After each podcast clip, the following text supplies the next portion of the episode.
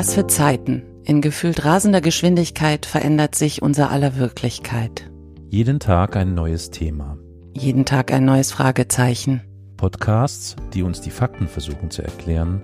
Und Podcasts, die uns alternative Fakten versuchen zu erklären. Von jetzt auf gleich müssen wir alle mit ständig neuen Realitäten zurechtkommen. Aber wie machen wir das? Wohin mit dem Gefühl der Ausweglosigkeit? Wohin mit der Beklemmung, den Sorgen, der Unsicherheit, der Angst? Wie können wir uns auf all die großen Veränderungen einstellen? In diesem Podcast wollen wir, Carol und ich, Jole, diesen Fragen nachgehen. Willkommen bei Resonanzen und unserem Versuch einer emotionalen Verarbeitung.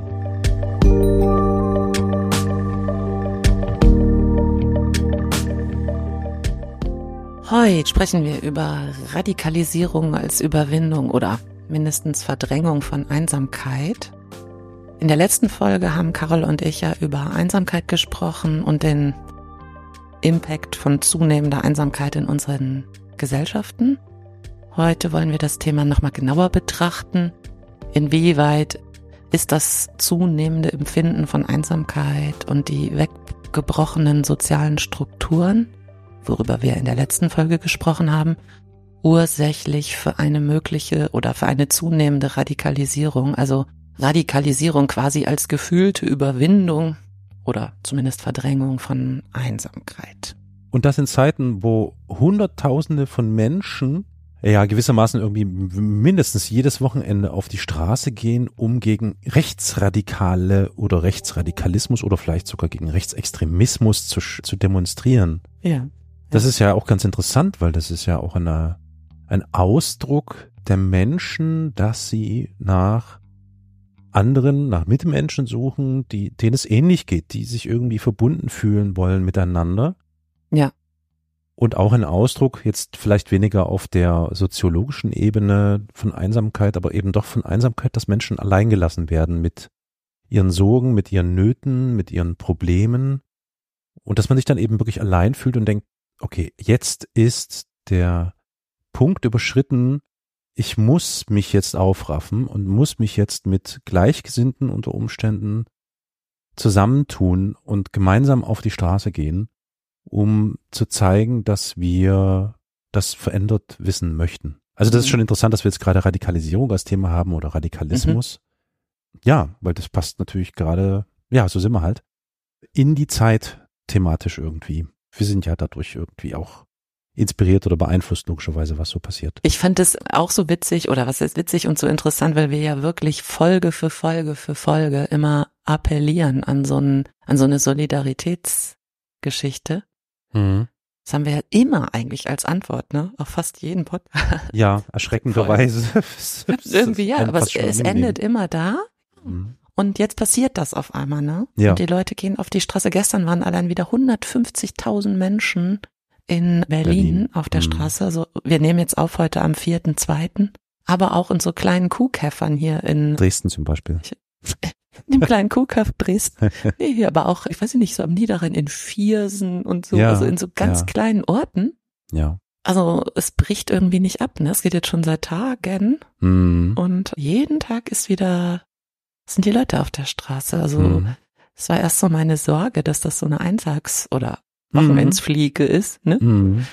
Aber nein, es hört nicht auf. Im Gegenteil eigentlich. Und sehr ermutigend, finde ich. Allerdings, ja. Richtig, richtig ja. schön. Mhm. Ist das schon eine Form der, der Radikalisierung, die wir da erleben, wenn die Menschen auf die Straße gehen? Schon, oder?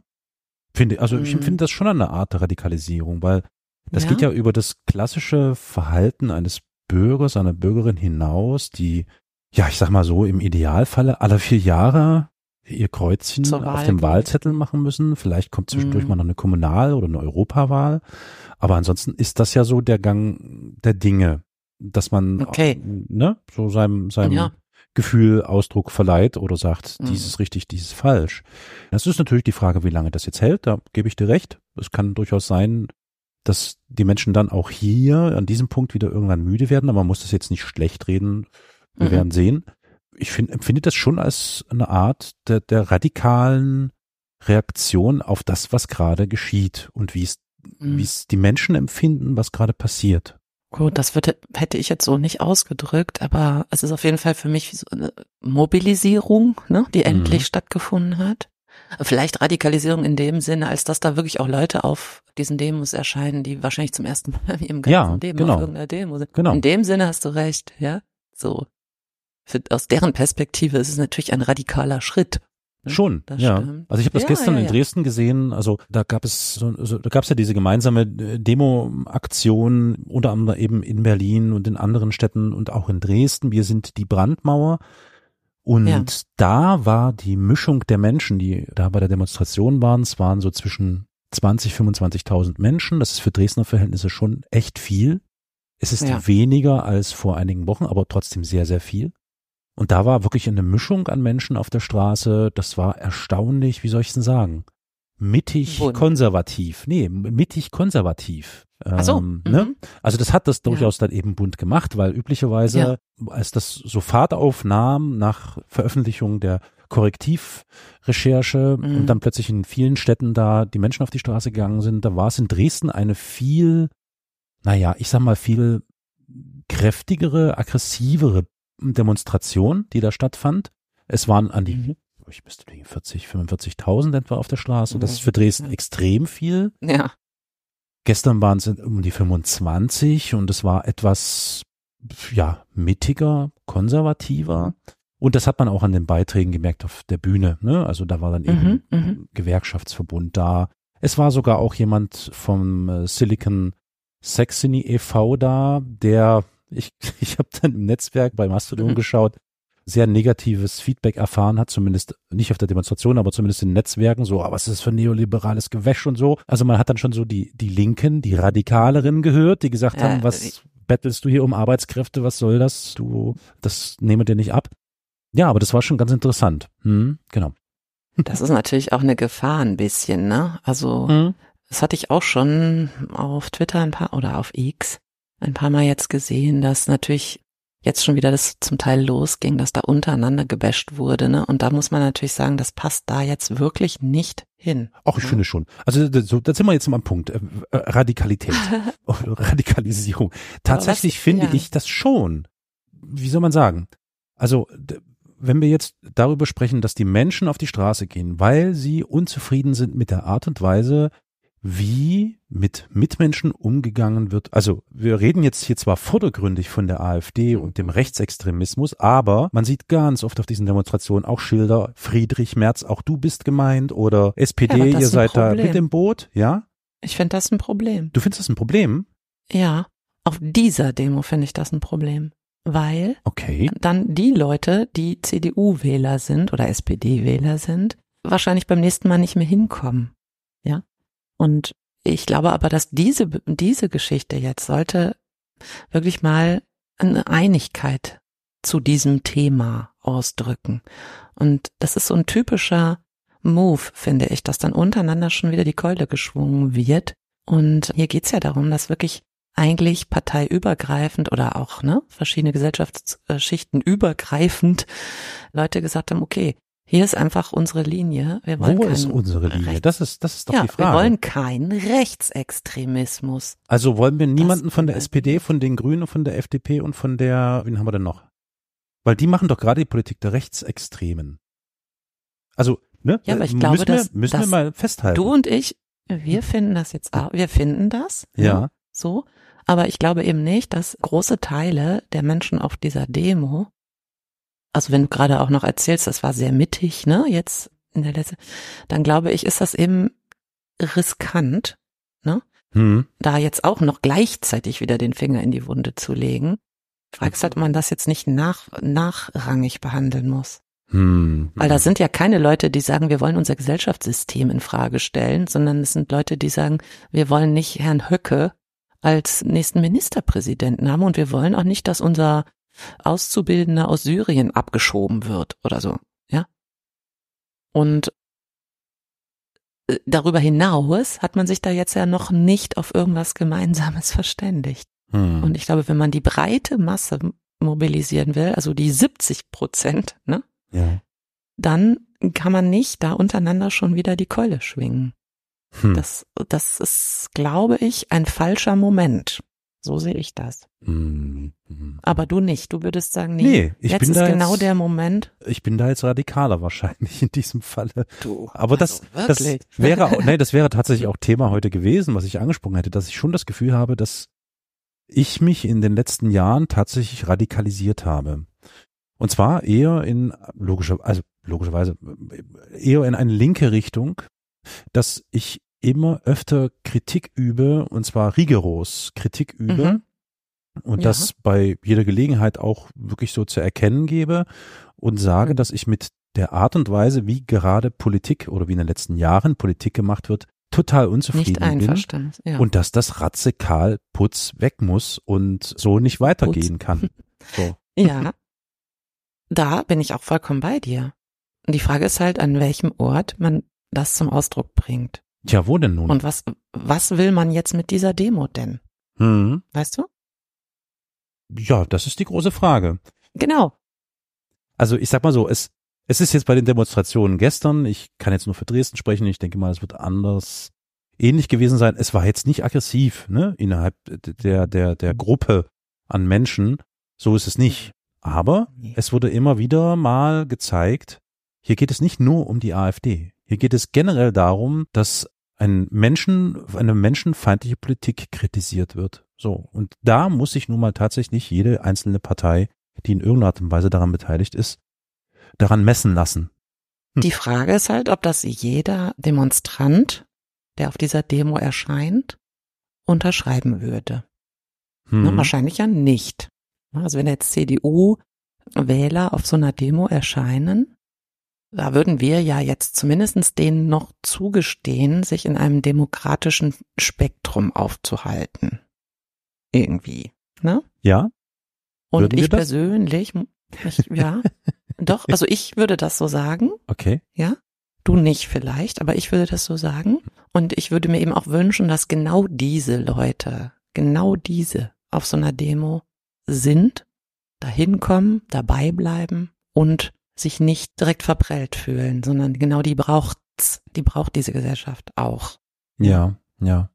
Also ein zartes, mm, zartes, devotes Heranwanzen an diejenigen. ja, genau, das wollte ich sagen. Ein zartes, devotes Heranwanzen. nee, ich will, die Frage ist ja eben, was ist das Ziel? Hm. Hilft denn Das- also Radikalismus? ich- das ist doch die große Frage. Hilft denn Radikalismus? Also ich glaube nicht, weil in dem Moment, wenn man die, die ganze Masse mitnehmen will, die 70 Prozent, ja, dann glaube ich, hilft Radikalisierung da an dieser Stelle nicht. Die mag an anderer Stelle helfen, aber hier genau nicht, meine ich. Weil ich die nicht verlieren will. Dann bleiben nämlich doch wieder nur 20 Prozent über. Okay, aber wie ist es denn Weißt du? speziell jetzt in, in Regionen wie zum Beispiel eben in den neuen Bundesländern in Sachsen? Wo wir sagen können, relativ klar, 30 Prozent der Wählerschaft sind konservativ CDU, wenn nicht sogar reaktionär, weil die sächsische CDU hebt sich schon nochmal von anderen Ja, Landesverbänden ab. ja. Und sagen wir mal auch so grob um die 30 Prozent sind AfD-WählerInnen. Da sind wir Ja. bei 60 Prozent. Also 60 Prozent Genau. der Menschen müssten dann irgendwie Ja. abgeholt werden. Mhm. Das Nee, werden genau, sie, das- ne? Also das, das ist ja, werden die aber nicht. Ja, das ist äh, schwierig, Ne? schwierig. Aber von, warte, von den 30 Prozent, die diese CDU-Wähler sind, die sächsischen, Mhm. wenn das die sind, die jetzt auf dieser Demo erscheinen, ne? Und irgendwie zum Ausdruck bringen, wir wollen nicht mit der AfD, ne?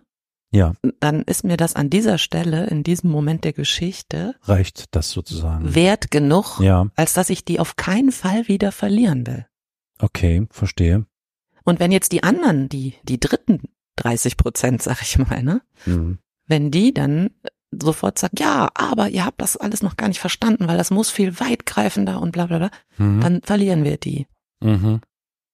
auf dem Weg. Also um es mal mit, um es mal mit dem Leitspruch der CDU zu sagen, eine, eine Politik mit Maß und Mitte. Oder Ja, ein vielleicht zu diesem, Handeln mit zu Maß diesem und Moment. Mitte. Naja, das ist ja eben die Frage, was will ich jetzt? Mhm. Ich will, dass in diesem Jahr, wo in Ostdeutschland drei Wahlen stattfinden, Mhm. wir die Bundesländer nicht an die AfD verlieren. Das möchte ich. Ja. Und ich glaube halt, wenn wir, wenn man jetzt diese 30 Prozent der CDU-Blase verprellt, an diesem Moment, wo sich eigentlich Menschen gerade aufmachen und sagen, nein, wir wollen an der Demokratie festhalten, dann halte ich das für ein riskantes Spiel. Und ich frage mich halt, ob das jetzt zu diesem Moment so sinnvoll ist, ja? Das wäre also, ja, hm, das ist die große Frage. Ich glaube, die werden wir jetzt hier ad hoc nicht beantworten können, nee, weil die Meinungen da unterschiedlich nicht. sind. Ich, Aber das ist auch gut. Ich glaube, gerade in, in Sachsen, wo auch immer, neue Bundesländer, mhm. ist das immer ein riskantes Spiel, weil du immer erwarten musst, dass die Wählerschaft 30 Prozent CDU immer einen Trend hin Richtung AfD haben könnte. Aber die, die jetzt auf so einer Demo erscheinen, Carol, das sind ja schon die, die sagen, wir wollen keinen Rechtsextremismus, wir wollen die Demokratie, ja? Ich meine, dieses gerade ja. dieses Demokratie-Ding ist ja das, unter dem jetzt diese Demos auch überall stattfinden. Ne? Richtig, ne? ja. ja. Das ist das, was wir wollen. Und die will ich doch jetzt auf keinen Fall von der anderen Seite angehen, damit die, weißt du, dann mm, gucken die auf mhm. irgendwelche linken schon, Forderungen ja. und denken sich so, boah, genau, da wollte ich ja nicht hin. Dann verliere ich die. Und das kann es ja irgendwie für, für diese Bewegung einfach nicht sein.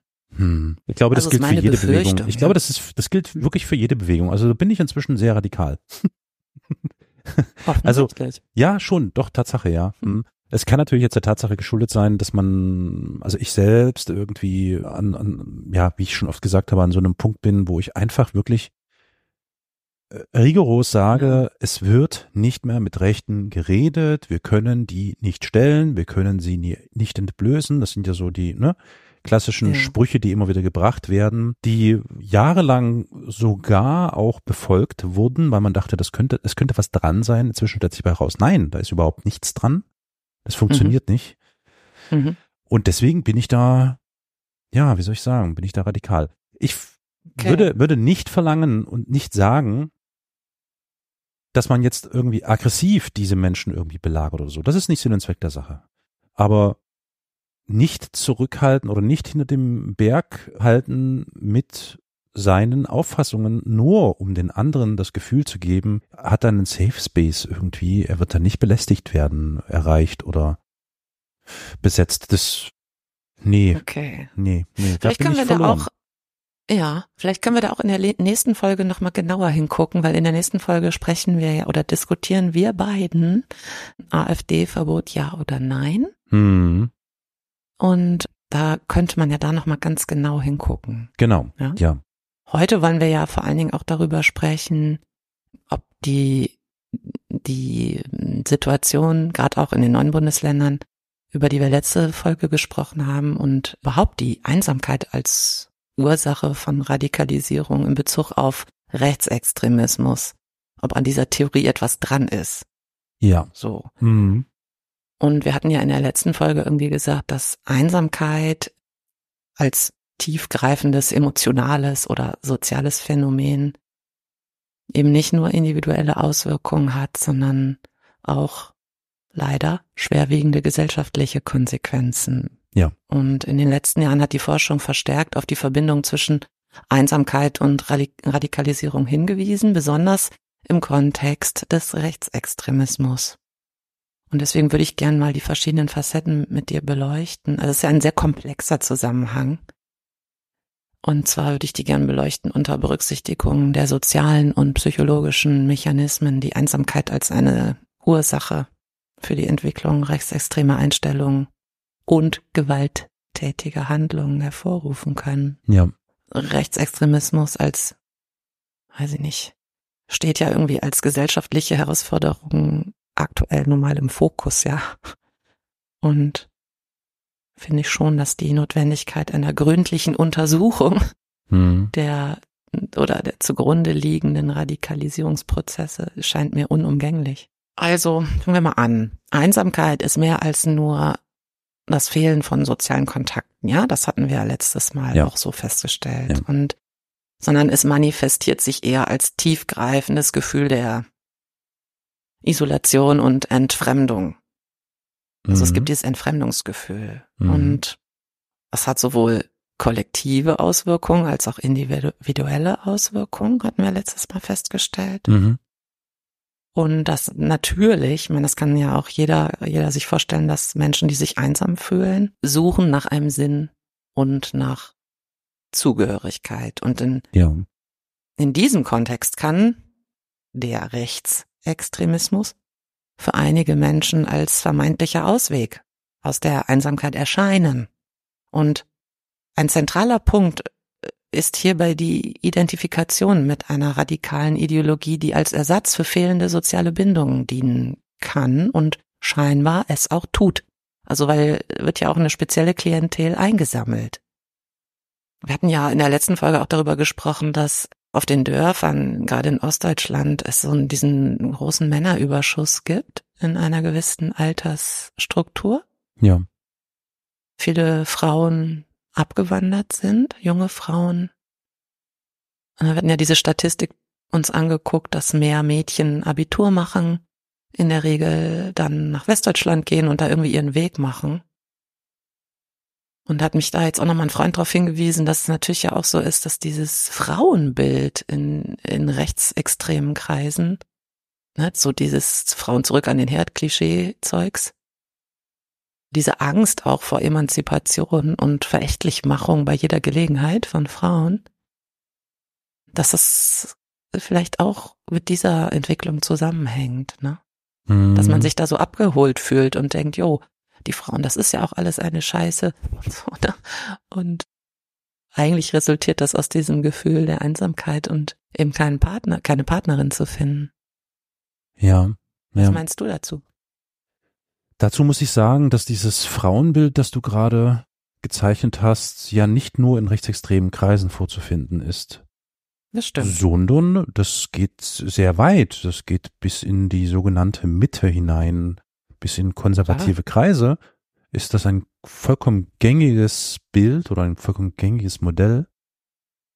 Und ja, ich glaube, da, da spielen, das ist jetzt alles nur so dahergesagt, ne? Also ich habe Mhm. überhaupt keine fachliche, als Mann sowieso nicht, fachliche Kompetenz, da irgendwie was großartig sagen zu können und ich habe auch gar keine große Erfahrung damit, kann aber nur mutmaßen und sagen, was da sicher in rechtsextremen Kreisen eine Rolle spielt, ist, dass der Maskulinismus, der dort, glaube ich, der Nukleus ist dessen. Ne? Mhm. Also wirklich die mhm. pure Männlichkeit als Gegenmodell zu dem Feminismus herausgestellt Mhm. wird und herausgestellt werden Ja. muss. Und das zieht sich dann eben vielleicht dann auch mit etwas, etwas verwässert vielleicht ein bisschen diese konservativen Kreise hinein. Da ist es nicht ganz so schlimm, aber ähnlich. Und das ist eine logische Konsequenz daraus. Ich glaube, wir haben das ja schon im Großen und Ganzen so besprochen. Also de deine Vermutung oder das, was du ja schon gesagt hast, dass eben in den neuen Bundesländern durch diese massiven Veränderungen, die tatsächlich auch, um mal das Wort nochmal zu benutzen, radikal gewesen sind für viele Menschen, haben dazu Mhm. geführt, dass wir uns an diesem Punkt befinden. Mhm. Ich würde aber sagen, dass sich das nicht nur auf die neuen Bundesländer beschränkt, sondern nee, nee, nee, also definitiv nicht. ich will jetzt hier gar nicht sagen, "Hä, das sind nicht nur die Ossis, die Wessis oder so, darum geht's gar nicht, sondern Nee, ich meine, es hat, es hat was mit, und da sind wir dann wieder bei dem Punkt, mit der Art und Weise der Politik zu tun. Wo werden die Menschen, da sind wir dann auch wieder bei der Einsamkeit, allein gelassen? Wo werden sie kaputt gespart oder deren Infrastruktur kaputt gespart oder eben wirklich außer Acht gelassen? Ich habe mich heute mit jemandem unterhalten, der aus Dortmund kommt, der nach Dresden ziehen wird und er war ganz überrascht, wie vital und lebendig Dresden ist im Gegensatz zu Dortmund. ja, Mhm. Dortmund. Es meine, Ja. wundert mich nicht, weil wir haben hier zwei verschiedene Faktoren, die eine ganz wichtige Rolle spielen. Oder einen, wir haben erstmal einen Faktor, der eine ganz wichtige Rolle spielt. Beide Städte haben eine ganz unterschiedliche Entwicklung hingelegt. Und zwar hat Dresden ab 1989 oder 1990, also mit der Wiedervereinigung der Bundesrepublik, einen riesen Push erlebt. Und der hält natürlich bis heute an. Das heißt, alles, was hier in Dresden geschieht, ist im allerhöchsten Falle diese, wie viele Jahre sind das? Keine Ahnung, 89 bis 24, so und so viele Jahre alt. Ne? Also deutlich, deutlich frischer und jünger als 35 es. Jahre. Danke, 35. Gott, ich bin heute nicht gut im Kopf rechnen. 35 Jahre ist das Ganze her, beziehungsweise sag mal einfach mal so irgendwie um die 30 Jahre, dass sich hier Dinge verändert haben und Dinge tatsächlich auch neu aufgetan wurden und neu investiert mhm. wurde. Ganz im Gegensatz zu dem, was wir eben in den alten Bundesländern sehen, sind das dort was? altgewachsene Strukturen, die eben aber auch keine Veränderung mehr erfahren. Es kommt immer ein bisschen drauf an. Ich meine, Dortmund ist nicht Düsseldorf. Düsseldorf sieht es wahrscheinlich wieder ganz anders aus, weil da sitzt dann natürlich auch die, die Riege der, der Landes- und KommunalpolitikerInnen. Ja, Düsseldorf. Klar, Hauptstadt auch, ne? Genau. Mm, aber das sind so die Unterschiede und konnte ich ihm nur, also er war bass erstaunt, wenn er eben, oder was heißt bass erstaunt, er hat nur gesagt, das ist ein Unterschied wie Tag und Nacht, wenn man hier in Dresden über die Flaniermeilen der Stadt geht, im Stadtzentrum oder so, ja, da ist halt Leben, ne? Da sind Geschäfte, Leben, Menschen, dies, das. In Dortmund, wenn man da eben über die Flanier Flaniermeile geht, da ist ein Laden nach dem anderen leer oder eben genau. Oll und keine Ahnung. Und es ist alles im Vergleich dazu fast tot. Ich glaube, dass das das Ruhrgebiet ist auch, das ist eben auch nochmal ein ganz spezielles. Ja, das Terrain. wahrscheinlich sowieso. Eine sehr hohe Armut. Ne? Gelsenkirchen zum Beispiel ist die Stadt immer gewesen mit der absolut höchsten Arbeitslosigkeitsquote. Ja. Und obwohl wir ja insgesamt einen Niedrigstand haben, was Arbeitslosigkeit angeht, ist es immer noch so, ne? Prozentual betrachtet ist das eine arme Stadt mit vielen arbeitslosen Menschen und mit völlig verwahrlosten Strukturen, ja. Ja. Und im ja. Norden von Dortmund greift das absolut auch. Ich habe es, glaube ich, mal erzählt, ne, dass hier im Ruhrgebiet sich so eine ja. komische Sache durchzieht, dass immer die Nordviertel der Städte. Ja, genau. Und also Essen betrifft das auch ganz stark. Und sobald Wirklich du gen Süden kommst, ne, wird's dann langsam Umso wieder. schöner wird's, ja, genau. Mhm. Mhm. Genau. Also worauf ich hinaus wollte ist, dass ich, also wenn ich mir so die Ergebnisse von Wahlen anschaue und auch so Analysen anschaue, von Städten, von Landkreisen, dann kann man schon ganz gut erkennen, dass das eben nicht nur ein Ostproblem ist, sondern tatsächlich ein reines Infrastruktur oder nicht nur ein reines, aber ein äh, unter anderem ein Infrastrukturproblem ist. Wo ja. Menschen vergessen werden, werden sie natürlich radikaler. Und entweder in die eine Richtung oder in die andere Richtung. Und da ist natürlich, was heißt natürlich, ja, so natürlich ist das gar nicht. Und da haben wir halt eben die Wahl, entweder man geht nach rechts, biegt nach rechts ab und wählt rechts extrem, oder man geht nach links und da wird es dann immer schon ein bisschen schwieriger. Wahrscheinlich dann ja. eben jetzt in Zukunft Sarah Wagenknecht oder irgend sowas, I don't know. D ja, ja, alles andere naja, ist weil ja, es eben die linke mh, Bewegung nicht, nicht mehr gibt. gibt. Ja, ne? ja, oder das vielleicht ist alles nie eine gegeben einzige hat. Zerfaserung Ja. von Mhm. Gedönskram, ne? Und gegenseitiger Attacke, ne? Das ist eben einfach das Problem der Linken generell. Aber es gibt ja zum Beispiel, also worauf ich eigentlich hinaus will, ist, dass gerade die Rechten es schaffen, so eine, so ein Gefühl von Gemeinschaft zu kreieren, Ja, so eine Ersatzfamilie sozusagen, ja. Deswegen habe ich das auch nochmal aufgeworfen mit den Abwanderungen und dass man kein oder Schwerpartnerinnen findet und einfach kein, weiß ich nicht, also einfach kein Familienleben aufbauen kann und so weiter, ne? Dass die das irgendwie total gut bedienen, dieses Ersatzfamiliending zu kreieren. ja, also ich glaube, dieser Ethnozentrismus, der immer mehr zunimmt und der gerade so in AfD und noch viel weiter rechts, glaube ich, echt der Kern der Sache ist, der ist total identifikationsstiftend. Also das ist, äh, ja, also darum kann sich alles und jeder sammeln. Das heißt, alles, was nicht irgendwie in das eigene Bild passt, kann wunderbar abgewertet werden, ja. Und das fehlt natürlich dem linken Spektrum, glaube ich, schon immer. Auch da gibt es solche Strömungen, das ist klar, wobei das dann schon fast wieder in die Querfront hineingeht. Aber darüber wollen wir jetzt gar nicht reden, das würde jetzt das viel zu sehr zerfasern. Ja, also die haben tatsächlich einen, einen Kern, um den sie sich sammeln können. Und das ist natürlich ein ganz großes Risiko. Vor allem, wenn denen das auch noch erleichtert wird. Genau, ja. Also es gibt da, wer, wer, irgendwer hatte das gesagt, das war, das fand ich, fand ich einen fantastischen Spruch, so von wegen, also, dass für das Böse reicht, wenn die Guten nichts tun. Ja. Und das passt hier sehr gut. Wenn nichts getan wird und nichts entgegengehalten wird gegen solche radikalen, rechtsradikalen Strömungen, dann verstetigt sich das natürlich und gewinnt auch immer mehr an Kraft und Energie, weil sie die nicht irgendwie anderweitig kanalisieren und verbrauchen müssen. Und das Richtig. haben wir ja schon des Öfteren jetzt in der einen oder anderen Folge besprochen. Dadurch, dass sich eben die linke Gegenkraft, die es geben sollte, doch immer wieder in Kleinkämpfen und so mehr, mehr zersplittert hat, ja, hat die Rechte natürlich da relativ leichtes Spiel. Richtig. Ja. Also da wird Identität gestiftet, ja, und die Leute werden eingesammelt durch so ein großes Wir-Ding. Wir gegen die und so. Ne, ganz plakatives Gedönse. Aber es bleibt doch trotzdem die Frage, und da würde ich gern auch nochmal hingucken, die Sache ist doch die, dass nicht jeder Mensch, der sich einsam fühlt, ja, das ist okay. sich zwangsläufig radikalisiert. In Zusammenhang mit der Einsamkeit ist das natürlich noch ein anderes Thema. Also Einsamkeit ist definitiv wahrscheinlich ja nicht, oder ganz sicherlich nicht die einzige Ursache, ja, für Radikalisierung ganz gewiss nicht. generell, sondern interagiert mit anderen Faktoren wie soziale Ungerechtigkeit, wirtschaftliche Unsicherheit, irgendwelchen individuellen psychologischen Merkmalen, ja. Oder Verlustangst, ne? Oder also klassische Besitzstandswahrung. Ich Genau, sowas, ne? Genau. Mhm. Ja. Mhm.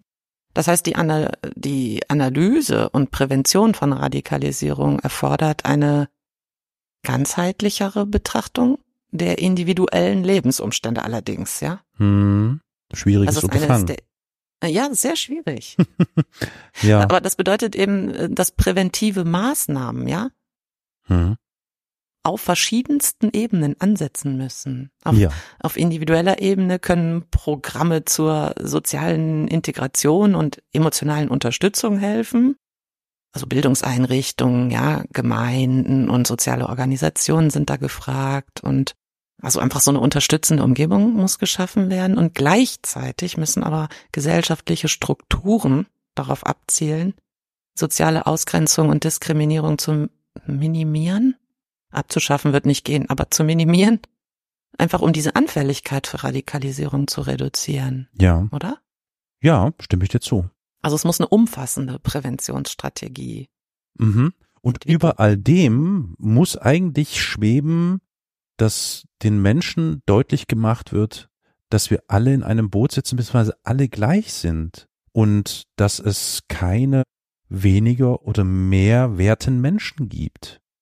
Und das vermisse ich zum Beispiel. Also das ist auch etwas, was, was nicht stattfindet, was natürlich auch Ausdruck des kapitalistischen Systems ist. Darüber haben wir Absolut. ja gesprochen, ja. Natürlich. Und ich Ja, glaube, das genau. ist ein Punkt, dass wir diese Radikalisierung, egal ob jetzt nach rechts oder nach links, ich will jetzt hier auch gar nicht mit dem Hufeisen um mich werfen, aber es klang gerade so. Ich habe es gerade wie so ein CDU-Politiker geklungen. egal ob rechts oder links. oh mein Gott. Oh fuck. Ja, nee, also das, wenn man den Menschen das Gefühl gibt, dass jeder Mensch einen, einen gleichen Wert hat oder nicht weniger wert ist als andere Mitmenschen, egal wie er ist, egal wo er ist, egal was er tut, dann ist das ein ganz wichtiger Überbau, mit dem wir eigentlich arbeiten können. Und dann geht es weiter mit den Schritten, die du sagst. Wir müssen das infrastrukturell anpassen, wir müssen Präventivmaßnahmen ergreifen, immer unter dem Schirm der Gleichwertigkeit aller Menschen. Ich verstehe Mhm. überhaupt nicht, dass das im Jahre 2024 In Frage überhaupt noch notwendig ist, darüber zu sprechen. Mhm. Ich Ja. ertappe mich sozusagen gerade selbst dabei, was ich für eine Selbstverständlichkeit eigentlich ausspreche. So, das ist doch, Mhm. das ist doch kurios, dass wir darüber reden müssen. Das ist irre. Ich finde Ja, das auch total. Total Äh, verrückt. Die Frage ist aber, du hast jetzt gerade gesagt, wir müssen das erst klar kriegen, ne? Oder allen quasi beibiegen. Und dann muss das in diese infrastrukturellen Strukturen überführt werden. Die, die, aber da frage ich mich eben, ob es nicht umgekehrt sein muss. Ja, ob nicht hier Bildungseinrichtungen und so weiter oder äh, was weiß ich, politische Diskussionen oder was auch immer, ne? Ja. Das, das muss eigentlich, das kann ja nicht erst in Folge dessen, dass sich erstmal jeder klar machen muss, dass wir alle gleich sind, stattfinden, sondern eigentlich finden das ja gerade nicht alle, offensichtlich. Hm. Wie kann man das verhindern? Also, und es ist ja auch klar, dass wir nicht mehr alle zurückkriegen werden, ne? Es wird am Ende, egal welchen Prozesses, nicht so sein, dass plötzlich eingefleischte Rechtsradikale irgendwie der Meinung sind, oh Mist, da habe ich mich getäuscht.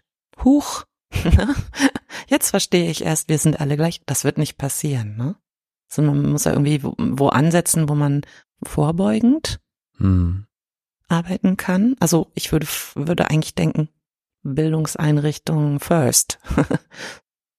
also ich denke dann immer, jemand, der heute 26 ist und vor 10 Jahren 16, vor 20 Jahren 6, die haben ein Bildungssystem durchwandert, das offensichtlich versagt hat. Wo bestimmte Werte, die total selbstverständlich sein müssten, nicht vermittelt wurden. Also zumindest nicht in der Tiefe, dass die in den Persönlichkeitsmerkmalen dieser Menschen als Basis dienen. Ja. Das ist ja einfach verbaselt worden. Und du wirst die ja nicht durch eine intellektuelle Leistung zurückholen. Du kannst einfach gucken, Das ist, äh, was, ja. Weißt du, wie ich meine? Das wird noch, ja, das wird noch über Generationen dauern, wenn man das anginge. Das setzt voraus, man geht Kann das man an. eigentlich nur verhindern, dass es weitere Nachfolgende Das gibt. ist richtig, ja. Genau, ja. Also ich komme gedanklich immer wieder an diesen Punkt, dass es, dass ein, wie soll ich sagen, ein, ein Grenzpfahl ist wahrscheinlich tatsächlich die Gesellschaftsform Kapitalismus. Weil der Kapitalismus spielt genau mit diesen Punkten oder mit diesen Faktoren. Na, der braucht die, der braucht die, ne? Also es geht hier um, bist du ein Leistender oder bist du ein Nicht-Leistender? Ja. Das heißt, diese, diese Gewalt- und Herrschaftsgeschichte, ja, die ja bei, bei, bei autoritärem Denken immer eine Rolle spielt, die Hm. nimmst du Tag ein, Tag aus auf und gibst es entsprechend weiter. Und wenn wir generell an dem System des Kapitalismus nichts ändern, das wird wahrscheinlich sehr schwierig, weil der Kapitalismus ist der Kapitalismus, weil er es ist, werden wir wahrscheinlich mit der Radikalisierung von Menschen einfach leben müssen und wahrscheinlich sogar zusehen müssen, dass der Kapitalismus uns letztlich in eine faschistische Gesellschaft führen wird, wo autoritäre Handlungsweisen gang und gäbe sind. Wir sind, glaube ich, an diesem Punkt, wo das keine Änderung im Rahmen der aktuellen Bedingungen möglich ist. Dann sind wir verloren, würde ich sagen. So Würde ich könnte man das sagen. Ja, aber so schnell gebe ich nicht auf. Das habe ich Also, mir schon gedacht. Ich würde ja vor allen Dingen jetzt, also ich, äh, ich gebe dir recht, ne? Ich bin auch Mhm. ein großer Kritiker des Kapitalismus, aber ich glaube auch, dass der aus ganz anderen Gründen demnächst ausgedient haben wird. Aber Das ist wohl wahr. Gibt es noch Ja. andere Möglichkeiten? ja, definitiv. Ja. Und das können wir auch nochmal an zu anderen Folgen beleuchten, zukünftigen. Aber erstmal würde ich jetzt denken, das werden wir ja so schnell nicht hin, also so schnell wird das nicht passieren, ne? In der nächsten Legislaturperiode wird der Kapitalismus nicht ausgedient haben. Und jetzt muss man halt gucken, was mache ich denn jetzt? Und okay, was könnte denn eine Präventionsstrategie sein? Und ich bin dann irgendwie darauf gekommen, es muss auch mehr eine Identifizierung und Bekämpfung von äh, extremistischer Propaganda auf unserer Agenda, ja? Also durch die sozialen Netzwerke ist ja einfach auch da Tür und Tor geöffnet. Also Hm. rechter Dreck flutet alle sozialen Medien. Nö. Ah, nö, Nicht das ist alle. Nicht so. Nicht alle. Vielleicht Nicht Ex. alle. Ja, nicht nur Ex. Ich finde nicht nur Ex. Ja. Du kannst ja auch auf YouTube und weiß der Schinder, Das weiß der stimmt, oh Geier. ja, da hast du natürlich recht, das stimmt, ja, ja. Also der Klassiker ist ja wirklich, ich hatte mich kürzlich mit jemandem unterhalten, der meinte, er hätte sich ohne seinen Google-Account bei YouTube eingeloggt Mhm. und das erste, was ihm auf der Startseite präsentiert wurde, waren diverse AfD-Videos. Ja, genau. Also das ist ja Ist mir auch Shit. aufgefallen. Mhm. Das ist so. Ja. Ja, ja, keine Ahnung, oder irgendwelche irren WhatsApp-Gruppen und weiß der Geier, was es da alle nur gibt, ne? hm, So. hm. Und ich finde, da muss man irgendwie gucken, dass, wie kann man das eigentlich mal einfangen? Ja, dass dieser ganze, diese rechtsextreme Propaganda überall, also alles flutet, was nicht bei drei Aber auf dem was Baum ist ist. ich, sorry, ich muss jetzt, das ist jetzt, meine ich das gar nicht provokant oder so, Ja. oder provokativ, aber was ist denn rechtsextrem? Also, Huch.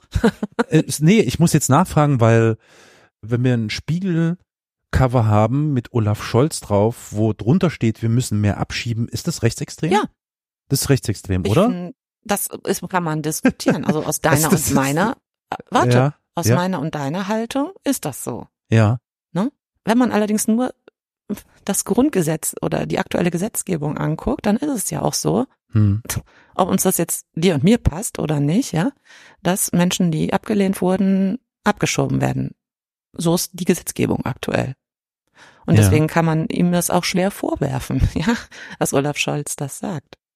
Dann gesellschaftlich erstmal wieder über Grundwerte unterhalten, ne? Ja, Was ja ja. Also was wir hier erleben, ist ja dann sozusagen ein, ein Aufruf zum Verstoß gegen gesetzliche Rahmenbedingungen. Weißt du, was ich Wie? meine? Meinst du naja, das? also Nee. äh, ich will jetzt mich gar nicht so sehr an diesem einen Zitat, was ja auch ein bisschen aus dem Kontext gerissen war und so, von Olaf Scholz häng, aufhängen, aber dieser Satz, wir müssen mehr abschieben, bedeutet, wir müssen die Bedingungen nach denen oder im, äh, in dessen Rahmen bisher abgeschoben wurde, so verändern, dass wir mehr abschieben können. Weil der Satz, wir müssen mehr abschieben, sagt überhaupt nichts aus.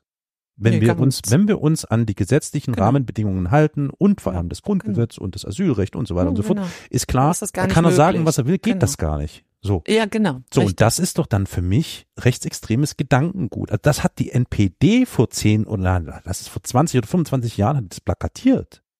Das muss man sich mal vor Augen halten. An dem Punkt sind wir, dass ein Kanzler einer sozialdemokratischen Partei diesen Satz in anderem Zusammenhang auch noch mit so, aber mit raushaut. Und das ist aber vollkommen, also wie soll ich sagen, das ist Normalität.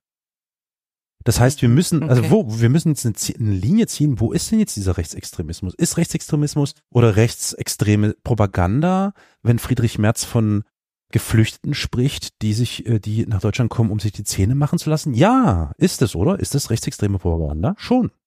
Ja, da würde ich schon sagen. Ne? Also- das ist einfach menschenverachtend. Naja, hier geht's ja einfach darum, das ist eine Lüge, ne, was Friedrich Merz da behauptet hat. Und das entspricht auch nicht der Rechtslage. Ne? So. In keinster Weise. Und da finde ich halt, das ist eigentlich ein gutes Beispiel für das, was ich eigentlich meinte. Also wenn jemand wie Friedrich Merz so, sowas raushaut, Ja. dann vermisse ich, dass sofort der Mensch, der ihm gerade das Mikro unter die Nase hält, sagt, ja, aber Herr Merz, das ist nicht, ich wusste gar nicht, dass Sie hier gegen rechtsstaatliche bla bla bla verstoßen wollen, denn die Rechtslage sieht wie folgt aus, da, da, da, da, da, ne? So. Ja. Das passiert überhaupt nicht, ja? Und da braucht man gar nicht in irgendwelche extremen Chatgruppen mehr Nee, da muss man gar nicht herabsteigen. Nee, genau. Genau, Ja. ganz genau. Da, und da gebe ich dir recht, ne? Mhm. Und ich glaube, da an der Stelle, da wäre ich ja schon total glücklich, wenn die Journalie sozusagen das jetzt endlich mal begreift. Also, dass es nicht darum Mhm. geht, die alle immer zu Wort kommen lassen, zu lassen mit ihrem ganzen Kram, sondern einfach sich mal vorzubereiten auf so ein Gespräch. Das kann doch nicht zu viel verlangt sein. Und wenn die da irgendwelche völkischen Ideologien raushauen oder irgendeinen Scheiß, ja, oder Geschichtsklitterung betreiben oder was weiß ich, ne, das sofort kommt, nee, tatsächlich ist die Rechtslage eine andere auf Basis des Grundgesetzes, bla bla bla bla. So? Ja. Das findet einfach nicht statt. Naja, ich wollte damit eigentlich nur deutlich machen, es ist echt schwierig, das einzufangen. Weil du gerade, weil du ja, das war der Ausgangspunkt, gesagt hast, wir müssen gucken, dass wir rechtsextreme Propaganda irgendwie unterbinden. Insbesondere in den sozialen Netzwerken, auf Plattformen wie YouTube und Co. Da, das wird, das Ja. ist nicht einzufangen, weil die Graubereiche inzwischen so breit geworden sind. Fließend sind. Ja, fließend du? geworden sind. Das ist, doch- also man weiß ja gar nicht mehr, wo man zuerst hingucken soll. Was ist jetzt rechtsextrem, was Gut. nicht. So, das ist echt Aber in schwierig. den, in den sozialen, ja, aber in den sozialen Netzen, also gerade auch auf YouTube, wirklich, ne, da gibt Ja. es eben auch, also das, da, da wird ja richtig, also es gibt eben Sachen, die wirklich zur Radikalisierung, wie soll ich sagen, also wozu Hetzjagden und weiß der Geier was aufgerufen wird, ja, das würde ja so ein Friedrich Merz jetzt in dem Sinne nicht sagen, ne? Das geht ja viel, viel weiter, ja, wo wirklich zu Verbre also Verbrechen aufgerufen wird, ne? Und ich finde, da kann man sich eben schon fragen, warum das möglich ist, dass sowas überhaupt hochgeladen wird, warum da jeder Zugriff drauf haben kann und so weiter. Ne? Also ich habe eben das Gefühl, dass da wir leider zu liberal sind. Oder wie siehst du das? Es könnte man schon sagen, könnte man annehmen, ja. Ja, also ich würde mal sagen, dass ein Gros der ich nenne es jetzt mal der Propaganda, die du meinst und die eben durchaus auch bis in mhm.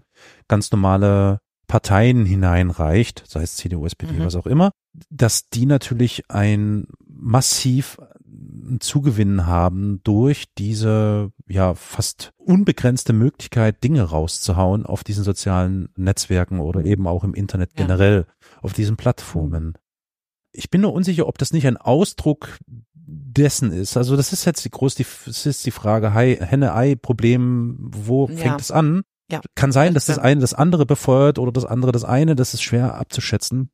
Da bin ich nicht so zu. Ich möchte auch lieber fordern, allgemeine Medienkompetenz oder ja, so, ja. Auf jeden Aber Fall. Das haben wir jetzt ja gerade nicht zur Hand, ja. Gerade jetzt haben wir zur Hand irgendwelche radikalen Auswüchse im Netz vielleicht in, irgendwie zu unterbinden. Ja. Und gleichzeitig in dem Sinne Medienkompetenz, als dass die Medienvertreter, Leute, die, wie auch immer, auf der, auf der Mattscheibe erscheinen und da ihren Kram raushauen, dass da einfach eine Kompetenz vorhanden ist, um deren Falschbehauptungen sofort zu entlarven.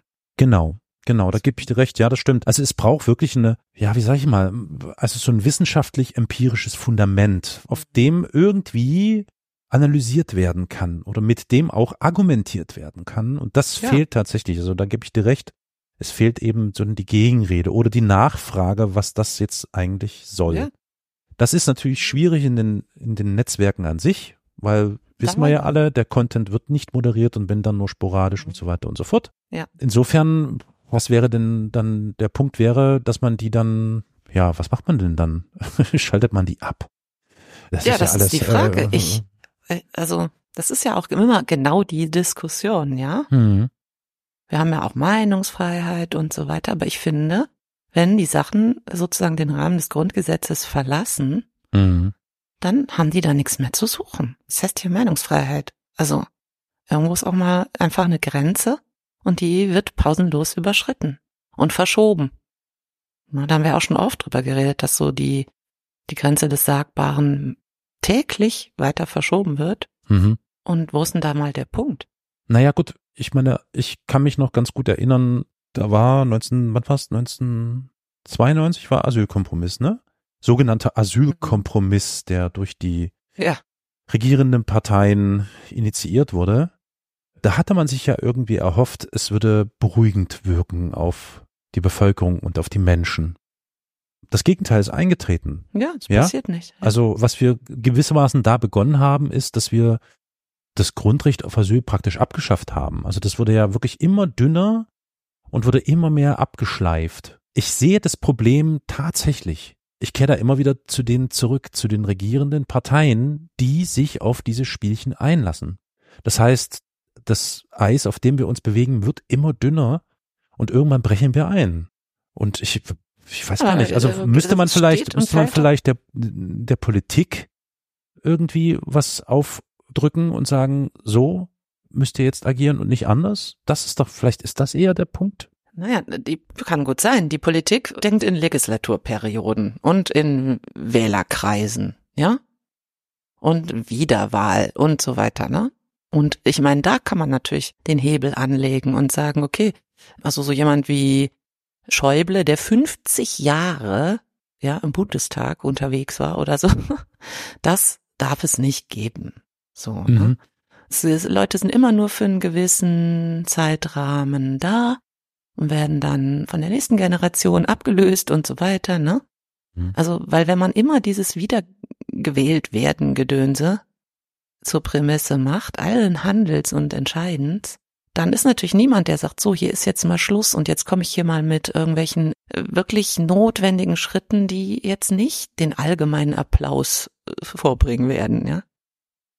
Das haben wir ja auch in Bezug auf, auf Klimafragen und so weiter, ne?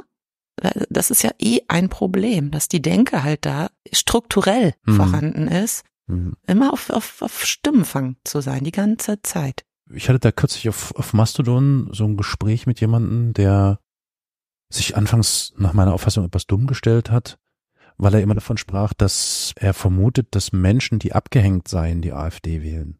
Und da gab es dann auch Widerspruch, wo man gesagt, haben viele und auch ich gesagt, nee, das ist ja eben nicht so. Das sind nicht nur die Abgehängten, sondern das sind eben tatsächlich auch diejenigen, die Angst haben, etwas zu verlieren. Also die Besitzstandswahrung spielt damit eine Rolle.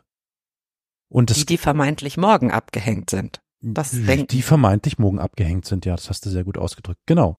Und am Ende war dann der, der Konsens, Politik ist eigentlich immer, ist nie rational, nie.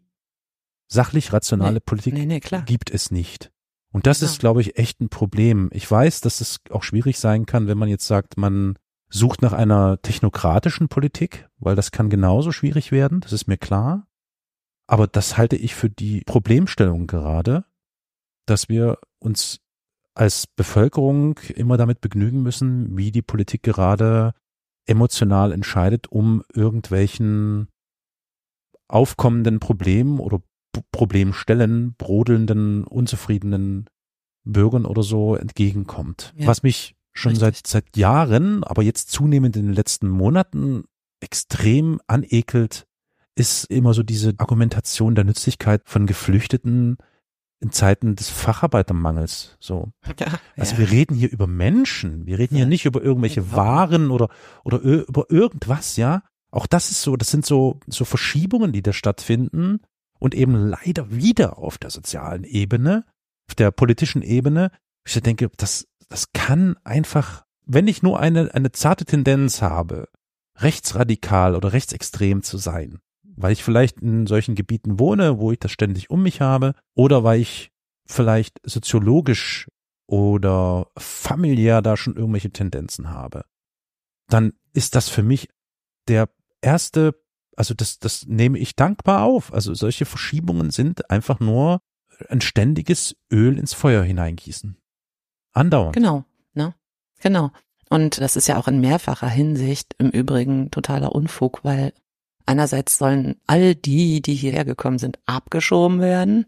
Gleichzeitig sollen aber gut ausgebildete Facharbeiter irgendwie hm, kommen und man fragt sich langsam wirklich, warum? Also wer will denn hier freiwillig hin? Na gut.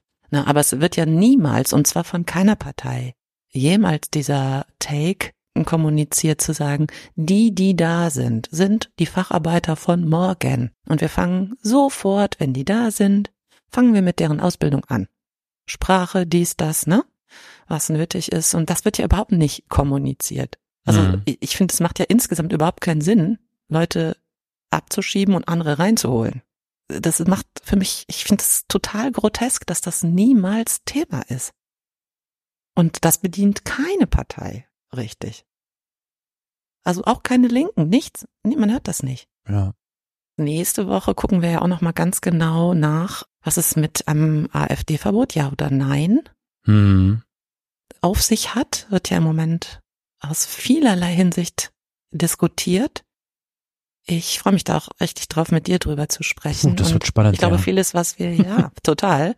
Und vieles, was wir jetzt hier angerissen haben oder schon ne, aufgeworfen haben, wird da auch nochmal Thema. Also es spielt da ja rein. Ja, da freue ich mich drauf. Jule, sag mal ganz kurz, ich freue mich auch darauf, aber ich muss noch mal ganz kurz nachhaken. Ich weiß, wir sind jetzt gerade so fast knapp, kratzen knapp an der Stunde, aber was ist denn so grob das Fazit unserer Unterhaltung heute? Ich habe so ein bisschen das Gefühl, dass wir, also ich spreche jetzt für mich, mhm. dass ich so ein bisschen ziellos mhm. hin und her irre mhm. in unserem Gespräch, aber eigentlich mir schon so ein bisschen als, wie soll ich denn sagen, als die Ebene, wo unbedingter Handlungsbedarf besteht, die Politik auserkoren habe, und zwar die Politik, als solche, Unbedingt. als regierende Politik. Ja. So, Auf jeden was Fall. ist dein Fazit von aus diesem Gespräch? Wie, wie gehst du aus dem Gespräch ähm, raus? Also ich habe mir ist total klar geworden, dass auf jeden Fall gibt es diese Verquickung von Einsamkeit und Rechtsradikalismus. Und wenn man auf präventive Maßnahmen guckt, dann denke ich, dass hier in erster Linie am Bildungs- oder in den Bildungseinrichtungen veränderte Strukturen geschaffen werden müssen, dass man sich mit sozialen Fragen ganz anders beschäftigen muss, dass rechtsextremistische Propaganda sowohl auf sozialen Medien kontrolliert werden müsste, als auch direkt live mit der Kamera und dem Mikrofon von Journalisten ganz anders aufgedeckt werden müsste, würde ich sagen. es bleibt ja ein komplexes Konstrukt, ja. Trotzdem erscheint mir dieser Zusammenhang zwischen Einsamkeit und Radikalisierung auf jeden Fall vielleicht die Hauptursache zu sein. Und ich glaube, dass ein integrativer Ansatz, der soziale, psychologische und gesellschaftliche Faktoren berücksichtigt, entscheidend ist, Dringend um notwendig ist, ja. wirksame ja. Strategien zur Prävention und Intervention zu entwickeln, ja. Also ich glaube, nur durch ein umfassendes Verständnis dieser vielschichtigen Dynamiken können wir die, den Herausforderungen ja. des Rechtsextremismus effektiv begegnen.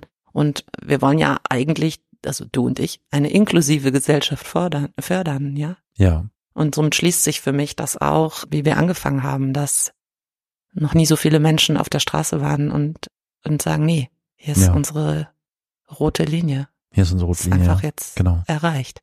Und da können wir froh sein und glücklich da möchte ich mich bei dir noch ein bisschen entschuldigen, weil ich glaube, ich bin thematisch immer so an dir vorbeigerannt die ganze Zeit. Du hast mich versucht einzufangen. Du warst immer so ein bisschen auf dieser Thematik Einsamkeit, Radikalität und ich bin dann immer weiter äh, weg von dem Thema, aber das so ist, ist es halt. Schön. Ja, nee, genau, okay, ja, aber das ist ja auch gut. Wunderbar. Dann freue ich mich schon, ich bin total gespannt auf unsere nächste Aufnahme zu einem ganz spannenden Thema, das oh, yes. alle umtreibt, mehr oder weniger und ja, ich bin gespannt, was wir da miteinander besprechen und wie wir vielleicht zusammen oder auseinander liegen. Wow, das wird interessant.